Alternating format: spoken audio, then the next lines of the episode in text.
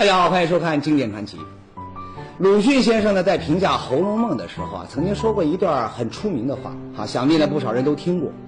他说呀，一部《红楼梦》，经学家从里面看见的是易经，道学家看见的是淫，才子看见的是男欢女爱，革命家看见了排满，流言家呢看见的是宫闱秘事。这话的言外之意就是说呀，同样的一个东西。不同的人站在不同的角度，那所见所想却完全不一样。哎，《红楼梦》是这样，如今的电视啊，也一样。啊，电视，那有观众肯定要问了，你这话又该怎么说呢？哎，同样是看电视，有的人从中学到了知识，有的人呢从中得到了消遣，还有的人呢却把这电视呢当成教材。尽想着从里头琢磨出一些歪门邪道来，这一琢磨呀，哈哈，就有了今天的故事。故事呢，要从咱们现在看到的这个年轻人说起。这人名叫崔峰，二十九岁，河北大城县人。这崔峰呢，虽说没念过什么书啊，也没个正经工作，不过呢，让人想不到的是呢，这家伙竟然有一个格外高雅的爱好，什么呢？研究历史，崔峰这个人哈，年纪当时可能是在二十几岁。说他们怎么是研究历史呢？对我们的历史，对我们的这个古代这些东西哈，历史和这些这个啊丧葬的这些文文化，他了解的是手足之长。哟，年轻人爱学习、肯钻研，那可是件好事儿啊！很多名人那不都是自学成才的吗？可惜呀。崔峰研究历史，他走的不是正道，人家不是为了搞学问，那是为了什么呢？为了发财。那有人要问了，这这研究历史还能发财呀？哎，在您看来或许是不能，可在崔峰看来，那却完全有可能。这不，一个偶然的机会，就让他感觉到发财的机会啊！哈哈，来了。那天，崔峰在家看电视。碰巧呢，有个台正在播放一档法制节目，那节目说的是啥呢？说是有几个犯罪分子从天津蓟县白塔的这地宫里啊，盗窃了大量的国家珍贵文物，有几件那还是国宝级的，价值连城。最后呢，这些窃贼在给文物找买家的时候啊，被公安机关来了一个一锅端。法制节目呢，那是要告诉观众。地下的文物，你不管发现没发现的，那都是国家的。任何人想要占为己有，那都是违法行为，要受到法律的严惩。可是崔风呢？哎，正应了节目一开头的那句话：同样的东西，不同的人看了之后，那想法呢却完全不一样。看完这期节目之后啊，崔峰呢却冒出了一个一般人想不到的念头：感情这个天津白塔的下面竟然藏着这么多的宝贝，那别的古塔下面说不定也埋着不少的宝贝。我要是能够找着一处，哎呦，那不就发了吗？想到这儿，崔峰心里面那叫一个激动，他立马打开电脑，开始呢从网上搜索全国各地古塔的信息。他发现，有些声名在外的古塔地宫里的文物呢，早就已经被挖掘出土。成了博物馆里的藏品，自己那是没指望了。有些塔呢，规模太小，估计呢不会有地宫，那那也不行。哎，搜来搜去，他发现呢有一座古塔，不但历史悠久、规模宏大，而且底下还从来没有被考古人员发掘过。有戏！哪座塔呢？就是这个，山东兖州的兴隆塔。说到这儿呢，咱们得把故事呢暂时的搁一下啊。先来跟您说说这兴隆塔。它虽然不像西安的大雁塔、杭州的宝书塔那么有名，很多人估计呢都没怎么听说过。可其实啊，这座塔那也不简单。它始建于隋朝，塔下它就是千年古刹兴隆寺，多年来一直都是兖州城的制高点。兴隆塔呢是十三层。五十三米高，啊，基座呢是四十八米长。因为高，所以呢，只要登塔远望，周围几十公里的风光那是尽收眼底。从古到今，无数的文人骚客在这里登塔揽胜，题文赋诗，兴隆塔也就成了兖州的一处名胜。当然，兴隆塔最出名的，那还不是它的风景，而是它与众不同的造型，在中国可算得上是独一份儿。这个兴隆塔它呈现出一个什么特点呢？就是下面七层，哎是比较宽大的啊，也是从下往上越来越窄啊。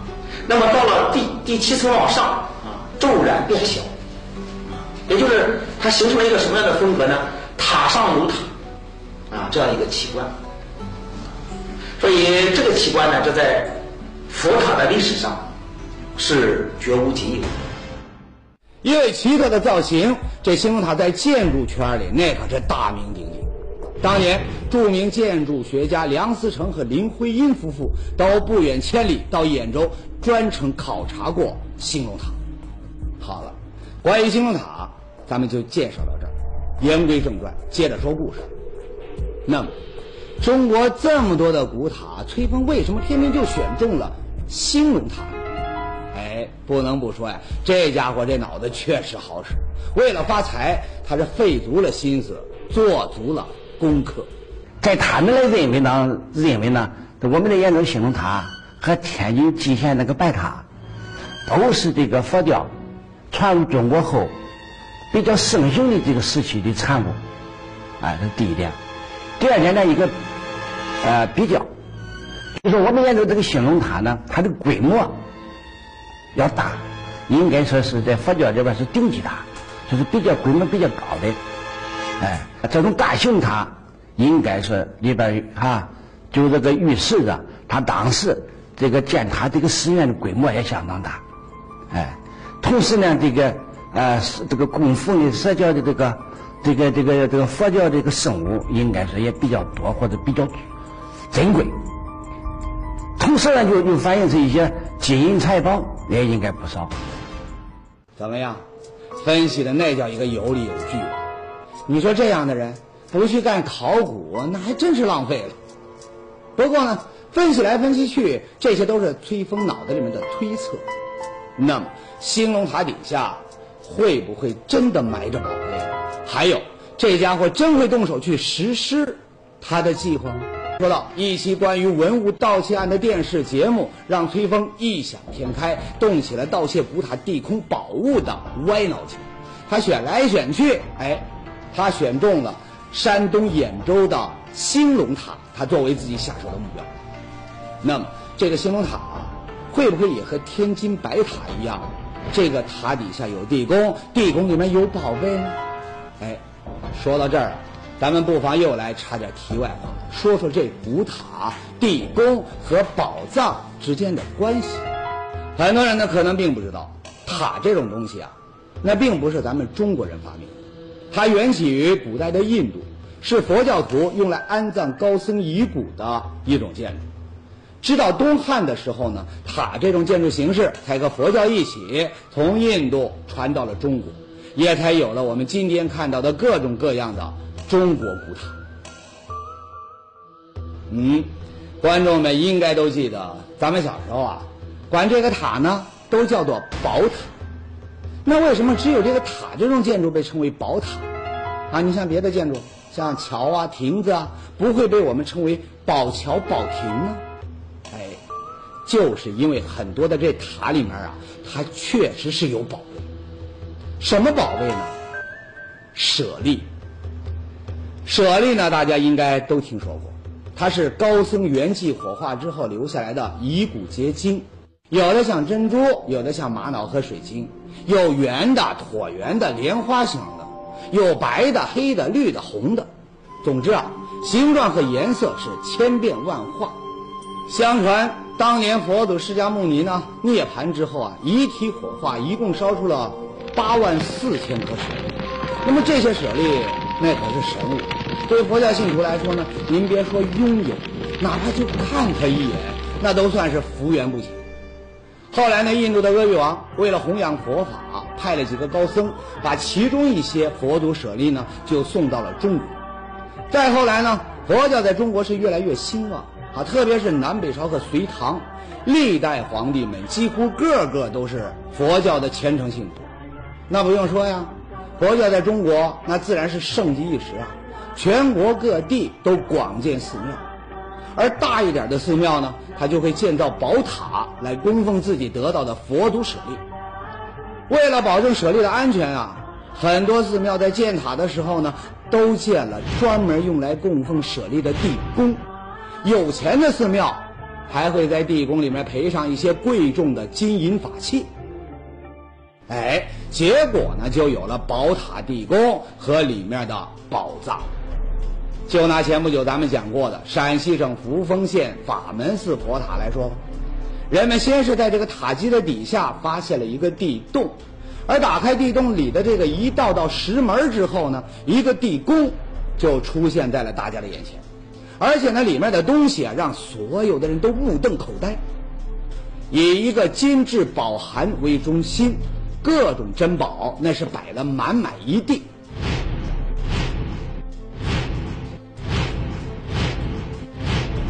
打开七层黄金宝函之后呢，考古人员又发现了一个用羊脂白玉做成的小玉棺，而这玉棺里面装着的，正是佛门至宝佛祖真身指骨舍。消息一出啊，那是震惊了整个世界。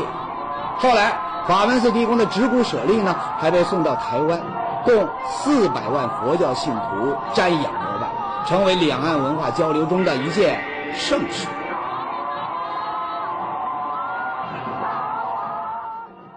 好了，有关佛塔、地宫和宝藏的关系啊，就说到这儿。咱们再次言归正传。那有观众肯定会说了。说这法门寺宝塔下面有地宫有宝藏，天津白塔下面也是有这地宫有宝藏，那是不是所有的古塔下面都有这地宫和宝藏呢？哎，这个呀，还真不好说。比如说兖州的兴隆塔，人们就从没听说过它的下面有地宫。我从小生活在兖州，这个小的时候啊，这个上学、放学我都从这个塔前这条路上走过。应该说，我是看着这个兴隆塔长大的。这个兴隆塔，我们也多次呃带着游人来哈，来来来参观过，哎，从来没听说过我们兴隆塔有有地宫，或者还有一些哈，这个这个这个生物什么的。明代的天顺年间的明义统治和万历年间的兖州府志啊，这些文献中啊，分别对兴隆寺的历史沿革做过描述。而对于兴隆塔的地宫呢，却迟迟未提。据崔峰后来回忆说呀，对兴隆塔底下是不是有地宫和宝藏呢？当时他这是心里面啊根本就没底儿，只不过呢找到宝藏发笔大财的念头已经冲昏了他的头脑，他也就顾不上想别的了。哎，这也就是咱们常说的利令智昏吧。不过呢，你要说他完全昏了头，那也不对，至少。人家没有拎着锄头就上这个兖州去刨塔，相反，动手之前他想的那还挺周全。第一，大老远的跑到山东去寻宝，靠自己一个人那肯定不行。第二，寻宝那不是一天两天就能成功的，中间的花费那肯定少不了。自己呢是个穷光蛋，所以一定得找个同伙和投资人才行。想来想去，崔峰。突然想到，哎，有一个人，那是再合适不过了，就是这位，崔峰的老板江培松。第一，三十七岁的江培松是山东人，熟悉当地的这情况。第二，江培松开着这饭店和游戏厅，经济条件不错。最关键的一点，这人以前有前科，进过耗子，胆量呢肯定小不了。等崔峰把自己的计划跟江培松一说呀。果然，江培松听的那是热潮澎湃啊！马无夜草不肥，人无横财不富。要发大财就得胆儿肥，干！一拍即合之后，接着他们又找来了刑满释放人员徐江、薛涛和韩道新，磕头拜把子，组成了一个盗宝五人团伙。而这团伙成立后的第一件事儿。那就是赶到兖州，对兴隆塔来了一番实地考察。很快，五个人到了兖州，可到这兴隆塔一看呢，哎，他们都有一点傻眼了。为什么呢？原来一开始呢，崔峰认为这个千年古塔就算不是在郊区，那也应该是在没什么人的这个古寺里。可到了兖州，他才知道，感情这兴隆塔它不但身处闹市，塔下面呢竟然就是四周都是高墙的这兖州市博物馆。白天这里是人来人往，晚上呢不但到处都装着监控摄像头，还有这保安轮岗值班。总之，这样的情况下，你别说进到这塔里面去刨地宫找宝藏，就是想找个没人的角落撒泡尿，那都不太可能啊。那怎么办呢？打道回府，就此作罢。哎，那真要这样啊，那倒好了。人的发财梦一开始做呀，哈哈，那可就没那么容易醒喽。不死心的几个人围着兴隆塔四周，那是转了一圈又一圈。结果他们发现，兴隆塔的北面是一个热闹的集贸市场。呃，有一个围墙，就是围这个兴隆塔的。再往北有个市场，市场有个出租屋。这个出租屋离这个什么之间只有二十多米。哎，崔峰他们要的是到兴隆塔里头去挖地宫，那现在竟然研究起了市场和出租屋，这是唱的哪一出啊？说起来呀，这也是件巧事儿。前面不是说了吗？崔峰挖地宫这主意啊，他就是因为看电视才起的。这回，当他为怎么样才能够进到这宝塔里头去而犯愁的时候呢？哎，又是这电视给了他灵感。原来当时呢，有个台正在播一部叫《绝密押运》的这电视剧。电视剧里面有俩贼啊，为了从这武警看守的金库里面偷钱，竟然学起了外国人的。就在那个国家呀，那市中心叫什么什么什么银行，他那个保安呐、一早上一上班，发现这金库味道，一清点，在场的人都惊呆了。他们当时丢失的是多少？一点五亿多雷尔，折人民币啊，五个亿呀！哇，哎，警察在现场的时候，就发现那个金库底下有两百多米长的地洞啊，两百多米长，咱们离千万富翁还有三四十米了。哈哈，电视剧里的那盗贼学的是外国人，那到了崔峰这儿呢，他又向这电视里的同行取经了。他想啊，在地面上，那他们肯定是没办法动手，那就跟电视里的同行一样，我走地下，从这个外面挖条地道，直接通到兴隆塔的底下去。说干就干，很快呢，几个人打着开海鲜铺的这幌子，在紧靠兴隆塔的市场里呢，租下了一间门面房，开始着手挖地道。他呢把它租赁下来以后呢，这谎称在外边就在那个门头上打的这个销售这个计量设备，做一个掩护的一个幌子。实际上他是白天晚上在里边就是挖掘，啊，挖掘过程是相当慢的。他白天他就把门一关，还是把这个路人也看不到里边在干什么。挖地道的过程啊，咱们就不细说了。反正啊，几个人神不知鬼不觉的干了三个月，终于挖成了一条三十五米长的地道。要说挖地道啊，那可不光是个力气活，技术含量也不低。可架不住崔峰这脑子好使，活干的嗯还挺漂亮。在上边消定好以后，在下边就用指南针来走。他们是每挖一两米都会做个记号，这样既不会多挖这个长度，同时呢又不会偏离方向。那么，地道挖通之后，这帮人找到了地宫吗？如果真有地宫，那里头又会有些什么？以追风、江培松为首的犯罪团伙，通过打地洞的方式呢，神不知鬼不觉的就进到了兴隆塔的底下。那么，塔底下究竟有没有地宫呢？说到这儿啊，咱不得不佩服崔峰的眼光，还真有。而且呢，他们还确实从地宫里面找到了梦寐以求的稀世珍宝。至于是什么宝贝嘛，咱们后面再说。花开两朵，各表一枝。这回咱们先来说说之后发生的事情。这天，兖州市公安局局长老邵办公室里的电话呢，突然就响了起来。你好，你好，咱们兖州是不是有个兴隆塔？有啊，他现在有地宫吗？那倒没听说过。我们接到举报，兴隆塔地宫的文物被盗，是吗？什么时候的事？盗墓者正在秘密中。哎，这是怎么回事呢？刚才不是还说崔峰他们几个人挖地道偷宝物，那都是神不知鬼不觉吗？怎么这么快就被警方知道了呢？还是那句话，若要人不知，除非己莫为。崔峰他们自以为干得漂亮，可宝物到手要销赃的时候，哈哈，还是出了大漏洞。这个东西价值连城，但是没人敢。原来宝物到手之后啊，江培松他费了好大的力气，才在北京找了一个有实力的买家。谁知道呢？这买家他不但懂行，还懂法。验货的时候，他一眼就看出，哎，这些东西来路不正。为了不把自己牵扯进去，他选择了报警。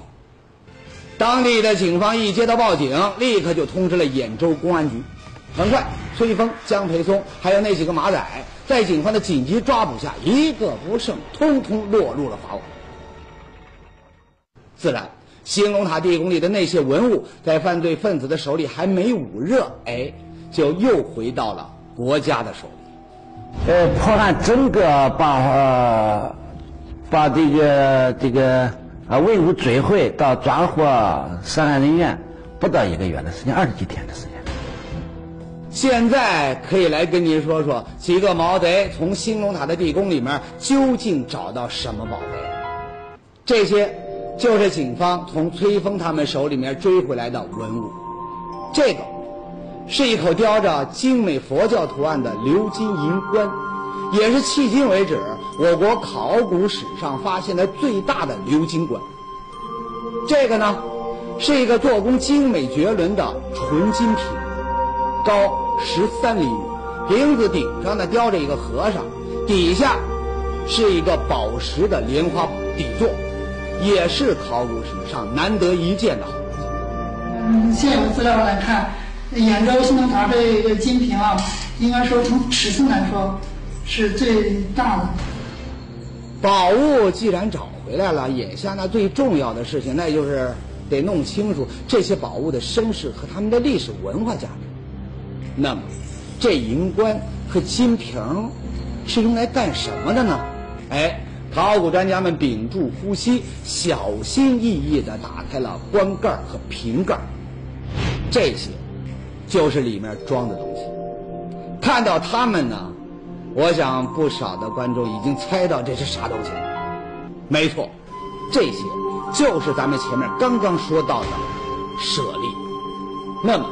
兴隆塔的底下的这些舍利又是从哪来的呢？他们的背后又有什么样的故事呢？哎，从犯罪分子手里面追缴回来的文物里，还有一块石碑，而这块石碑就清清楚楚地写明白了这些舍利的由来。宋代啊，一个舍利这个鎏金的银果，对不对？嗯。但是这个记事碑呢，把整个这件事件的背景告诉了我。石碑上的碑文向人们讲述了一个被淹没在历史尘埃中近千年的往事。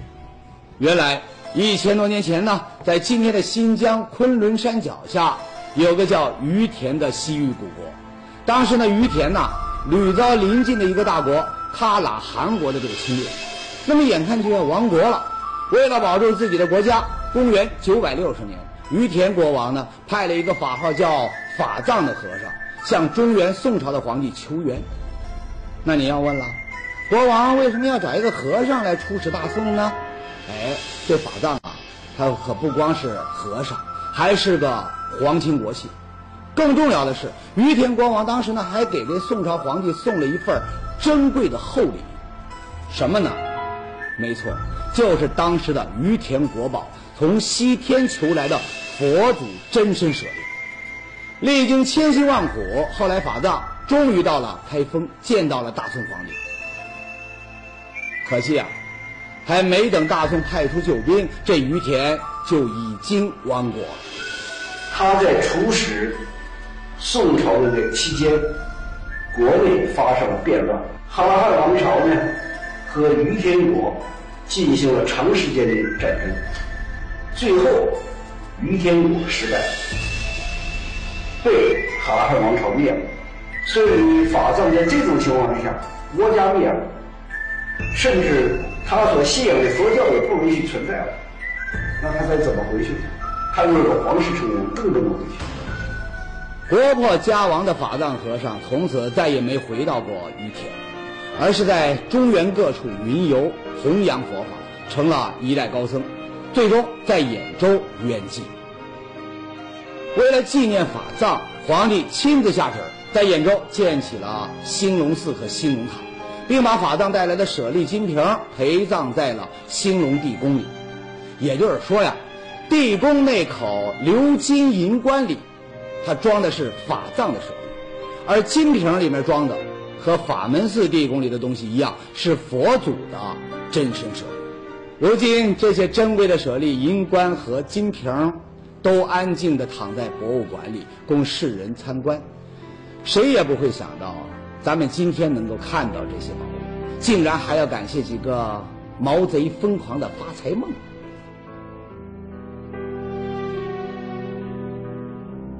故事到这儿呢，算是说完了！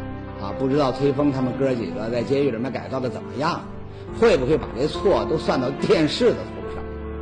那么让人哭笑不得的是，前几天宏宇在上网的时候啊，竟然。又看到了一件几乎一模一样的事儿。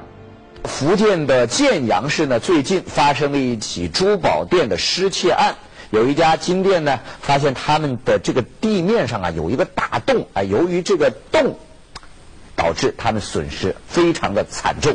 后来警方接到报案以后呢，就顺着这个洞啊去找，哎，到底是怎么回事？通过多方的侦办，终于。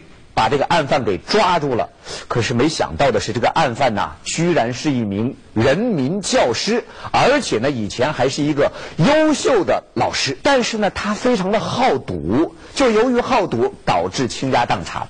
后来有一次，他看了一个电影叫《绝密押运》，以后就产生了盗窃的念头，于是就模仿电影里面的情节，挖起了地道。哎，他曾经在武夷山就通过这种方式成功的盗窃了一家珠宝店。那么现在呢，又跑到建阳来实施作案，可是没想到栽到了警方的手里。看完这条新闻呢，我实在是有点无语。哎，这利令智昏引发的闹剧。啥时才是个头？